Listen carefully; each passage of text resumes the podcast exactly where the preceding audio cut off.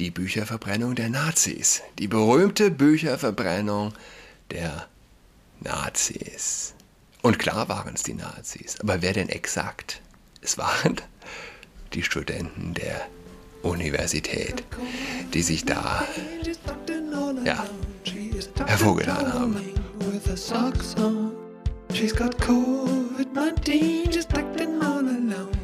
Hallo und herzlich willkommen zu Adrats Podcast. Mein Name ist Julian Adrat. Was werden wir zuerst wieder haben? Winter ohne Maske oder Winter mit russischem Gas? Wenn man wetten müsste, worauf würde man setzen? Das ist schwierig. Wahrscheinlich, wahrscheinlich äh, Winter mit russischem Gas, nicht wahr? Die Maskenheinis sind fernab jeder Rationalität, sage ich mal. Da kommen, ich glaube ich es wirklich, da können Bomben auf Berlin fallen und die werden die FFP2 überziehen und zum Bunker rennen. Lasst mich rein, ich bin Pazifist, so ungefähr. Und ihren Impf, äh, Impfausweis vorzeigen. Winter ohne Maske oder Winter mit russischem Gas. Wenn wir mal ganz offen sind für alles, Wer sagt denn, dass der Super-GAU nicht möglich ist? Warum? Warum sollte es nicht tatsächlich möglich sein, dass es das war für Europa? Wenn wir uns die Geschichte anschauen, der Aufstieg Europas. Europa hat einmal die Welt beherrscht. Dieser Mini-Landstrich, ein paar Mini-Länder, die die Welt beherrscht haben. Und Europa hat nicht nur die Welt beherrscht, es hat sie befruchtet mit allem, was gut und schön ist, mit allem, was heilig ist? Vielleicht sind es diese Schätze, die es einem, äh, selbst wenn nicht dran glaubt, ja, aber doch unterschwellig, die es einem unmöglich machen, an einen völligen Untergang Europas zu glauben, an einen Atomkrieg, an ein Brüssel, das äh, Europa in seinen Tod reißt, in den Abgrund stürzen lässt. Wir glauben nicht, dass es möglich ist, weil es der Juwel ist. Wir glauben nicht, dass das Schöne sterben kann. Wir glauben daran, wir haben festes Vertrauen, ne? ah, dass am Ende das Gute gewinnt. Und ich glaube, das ist richtig. Aber, aber, sind wir heute das Gute? Was bringen wir aktuell der Welt? Das ist ja, die Frage. Was wäre die Welt aktuell ohne Europa? Ich habe mir diese Frage ehrlich gesagt nie gestellt. Ich weiß es nicht. Es ist so ein bisschen so wie, man stellt sich ein Dorf vor und in dem Dorf steht ein Altersheim und die Frage ist, was wäre, auf das Altersheim fiele eine Bombe. Welchen Schaden trüge das Dorf davon? Im Übrigen war es der Papst, der vor einigen Jahren Europa als, ich glaube, alte Oma bezeichnet hatte. Wer erinnert sich daran? Ähm, und Merkel tat sich so hervor mit einer für ihre Verhältnisse starken Reaktion. Das ginge gar nicht, das zu sagen. Ich habe diese Reaktion Merkels vielleicht mehr als alles andere verachtet an ihr. Wer bist du, kinderlose Frau, die du einem Staat das Blut, die Seele aussaugst, alles nur damit du weiter an der Spitze bleibst? Wofür und äh, und du echauffierst dich, wenn man Europa als Oma bezeichnet? Wenn ein 80-Jähriger oder ein paar 70-Jähriger das tut? Warum trifft dich das so, Merkel? Wer weiß, ob sie wirklich getroffen war. Wer weiß, ob sie nicht nur die Gelegenheit gewittert hat, Zustimmung zu erhaschen, Zustimmung bei einer alten Bevölkerung, die den Papst hasst gibt es ja auch einige. So, ich habe mich gestern erst ähm, in meinen HU-Mail-Account eingeloggt. Hätte ich mal eher machen sollen eigentlich.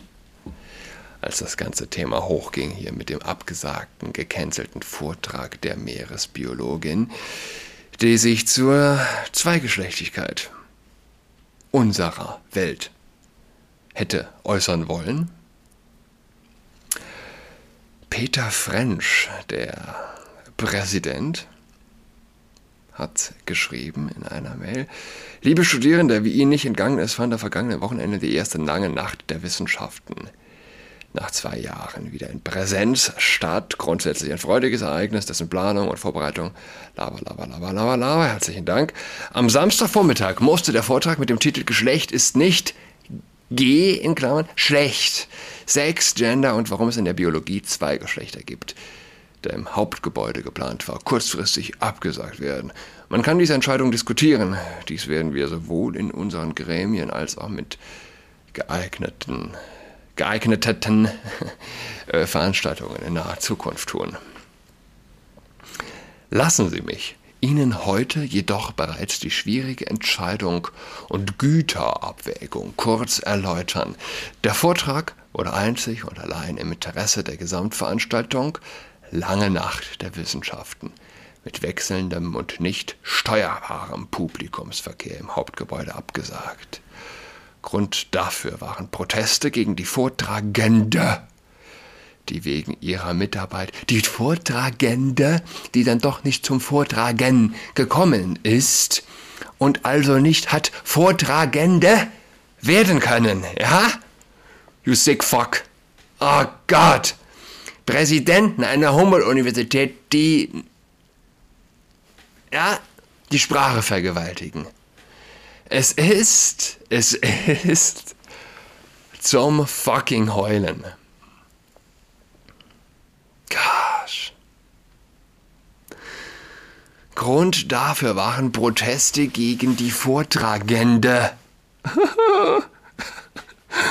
es, ist, es ist die absolute und vollständige äh, Gehirnamputation. Was soll das sonst zeigen? Die wegen ihrer Mitarbeit an einem Artikel in der Zeitung Die Welt Anfang Juni in die öffentliche Kritik geraten ist.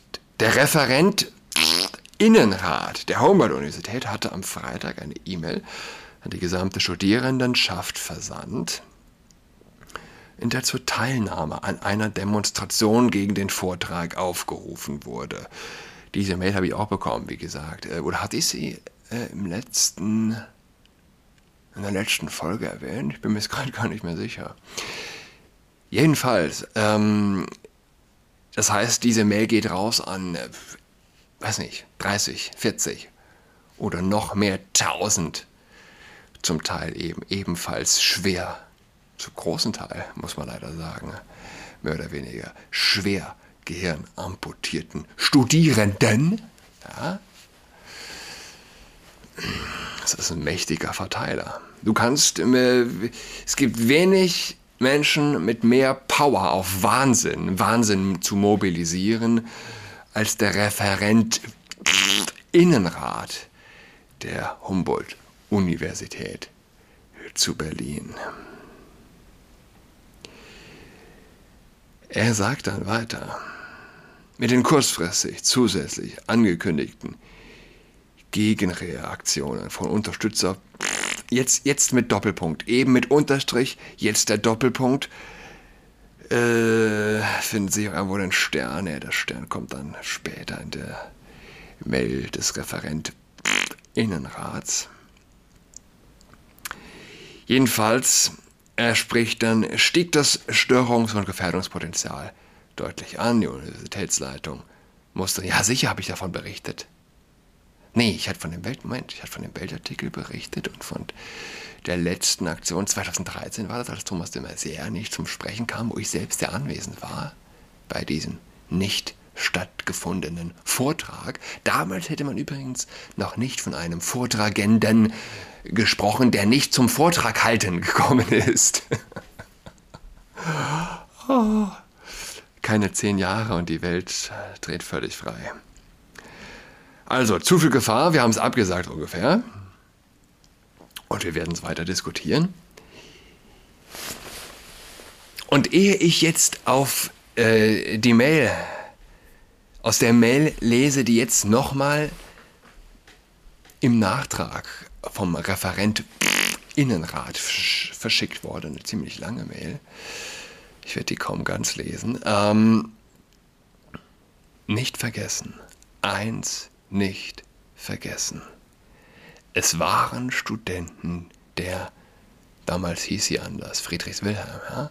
gleiches Gebäude, gleiche Uni, der Humboldt-Universität, die die Bücherverbrennung auf dem Bebelplatz veranstaltet hatten. Ja, das ist der Bebelplatz, der liegt direkt gegenüber vom Hauptgebäude der Humboldt-Universität damals. Friedrich Wilhelm, namentlich äh, benannt. Äh, Sekunde, Anruf. Diese Bücherverbrennung, die einging in die Geschichte, und das ist ja die Krux an der Sache, deshalb wissen es viele nicht, die Bücherverbrennung der Nazis. Die berühmte Bücherverbrennung der Nazis. Und klar waren es die Nazis, aber wer denn exakt? Es waren die Studenten der Universität, die sich da, ja, hervorgetan haben.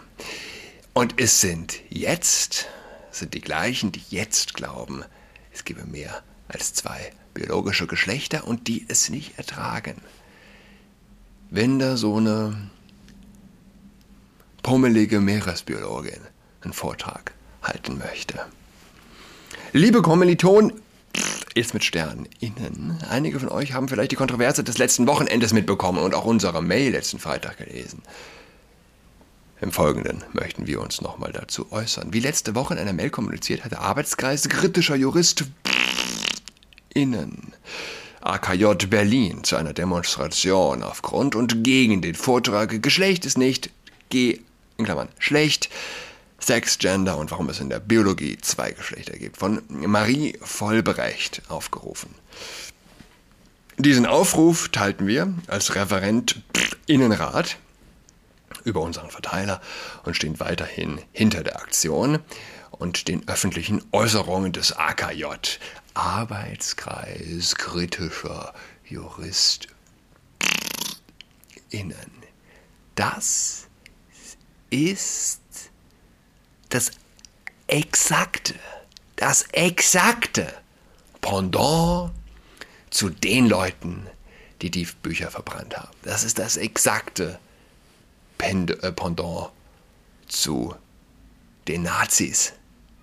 Ja? Nicht nur ein bisschen, nicht nur eventuell. Das ist der Geist. Das, ist, das sind die Menschengruppen, die auf den Zeitgeist reingefallen sind, die ihn aktiv befördern. Die gefährlichsten und gleichzeitig die größten Opfer.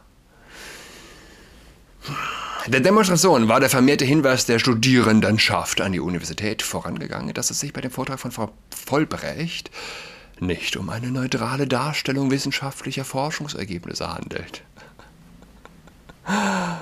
sondern um das Vortragen Geschlechter wissenschaftlicher Thesen.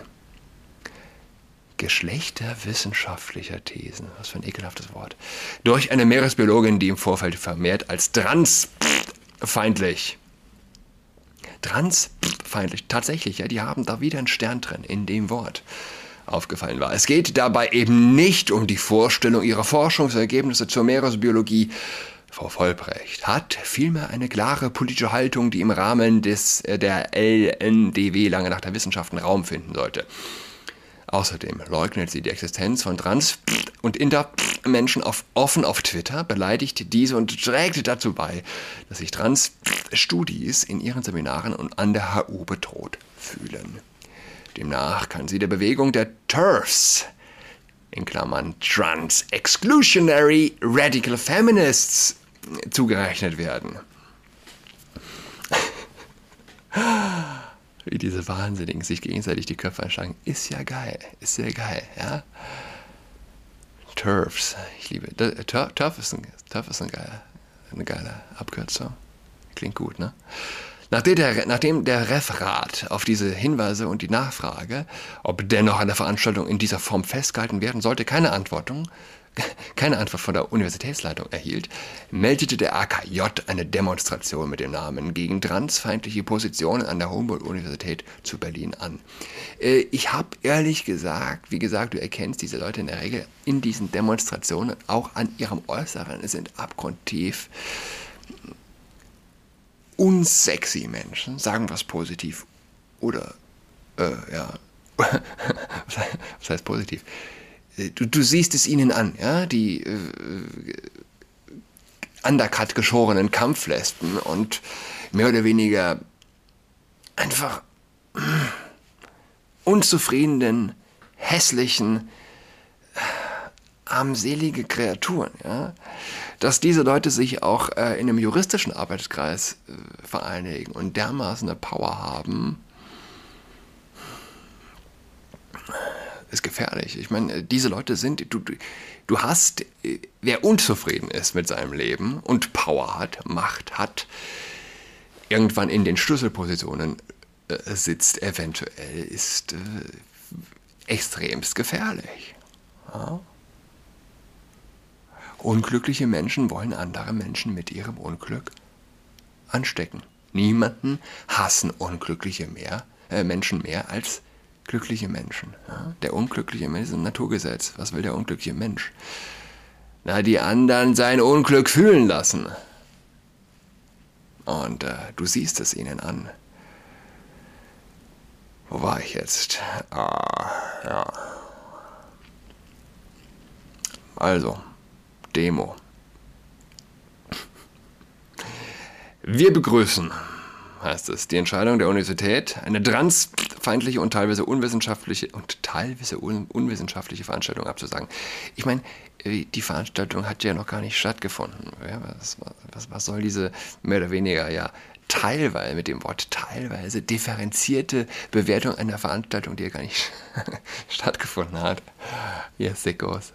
Allerdings zeigt die Begründung, dass eine inhaltliche Auseinandersetzung mit der Thematik nicht, nicht stattgefunden hat. Von den Positionen Vollbrechts hat sich die HU bereits im Nachgang eines Gastbeitrags Beitrags Vollbre hm. hier fehlt, hier fehlt äh, ein, äh, ein S. Vollbrechts in der Welt ausdrücklich distanziert und erläutert, dass die Meinungen, die Vollbrecht im bezeichneten Artikel vertrete, nicht im Einklang mit dem Leitbild der HU und den von ihr vertretenen Werten stünden.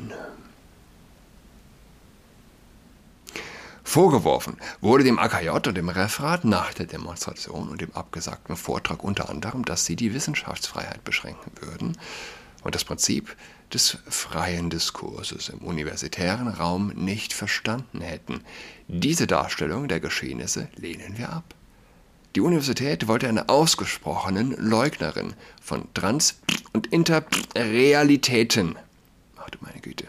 Transstern- und Intersternrealitäten einen überaus prestigeträchtigen und öffentlichen Raum, den Senatssaal der Universität, zur Verfügung stellen und ihre Thesen dort unwidersprochen darstellen. Marie-Louise Vollbrecht hat das Recht, ihre politischen Thesen mit jedwedem Publikum zu teilen, das sich diese anhören will. Sie hat allerdings keinen Anspruch darauf, diese unwidersprochen und im Senatssaal der Universität zu tun. Wir und der RKJ haben uns mit ihren Aussagen auseinandergesetzt, lehnen diese als, lesen, lehnen diese in, nee, das ist kein Stern, ist einfach nur ein, ein, äh, ein Leerzeichen, ein falsches, inhaltlich ab und haben das zum Ausdruck gebracht. Und so weiter und so fort. Es sind, wie gesagt, äh, es sind die gleichen. Das sind die Bücherverbrennungsleute. Ich muss noch eine Sache loswerden. Ich habe gestern einen Tweet abgesetzt. Äh, vielleicht hat man von gehört, von den Fanatikern, den Öko-Fanatikern, die sich jetzt an, nachdem vor ein paar Wochen ein Typ der Mona Lisa eine Torte ins Gesicht geworfen hat, jetzt kleben sich, ich glaube, was, es war in London, Aktivist innen an Gemälde Leonardo da Vinci, unter anderem an äh, das letzte Abendmahl. Die kleben sich also da dran. Ich habe getwittert. Was glaubt ihr, hätte Da Vinci gesagt? Hätte man ihm gesagt, Moment, hätte man ihm gesagt, dass in 500 Jahren sich Menschen an seine Bilder kleben, weil sie glauben, dass die Erde schmilzt. Und dazu habe ich den Schrei von Edward Munch gepostet. Ja? Man kennt es. Alle, kennen wir. Wir kennen es. Der Tweet ist in sich fantastisch. Er ist ein kleines Kunstwerk. Ja, er ist, er ist, er ist transtextuell. Und man glaubt nicht, wie viele Menschen, die eben auf dieser Ökoschiene fahren, den Tweet einfach nicht verstehen. Sie glauben tatsächlich, ich dächte, Edward Munch, das Bild, der Schrei, ja, hier mit diesem Zombie-Schrei, mit diesem Scream, hätte Da Vinci gemalt. Das dächte ich. Und sie verstehen es nicht.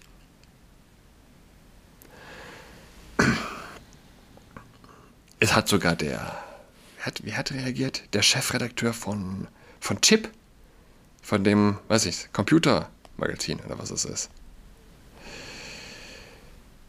Und äh, behauptet mehr oder weniger, äh, ja, hätte Da Vinci davon gewusst, er hätte einen Kleberspender äh, seinen Bildern mit eingebaut und hätte sich mit dran geklebt, so ungefähr. Aber die Geistesferne, ähm, also ich habe es ja schon oft gesagt, intellektuelle Nullnummern, äh, aber ich habe hab wirklich den Beweis. Diesen äh, nicht mal besonders bösartigen Tweet. Ja. Es, es, es, es ist tatsächlich transtextuell. Er, er, er nimmt ein, ein, ein 400 Jahre, 500 Jahre späteres Kunstwerk auf, um mehr oder weniger des Tweetenden Reaktion auf diesen Schwachsinn, was die mit dem Da Vinci veranstalten, äh, darzustellen. Aber sie, sie schnallen es nicht. Sie schnallen es nicht. Ich wünsche allen ein schönes Wochenende, schöne Sommerferien. Wir hören einander wieder nächste Woche am Dienstag. Tschüss. She's got COVID-19, she's tucked in all alone. She's tucked and toweling with her socks on.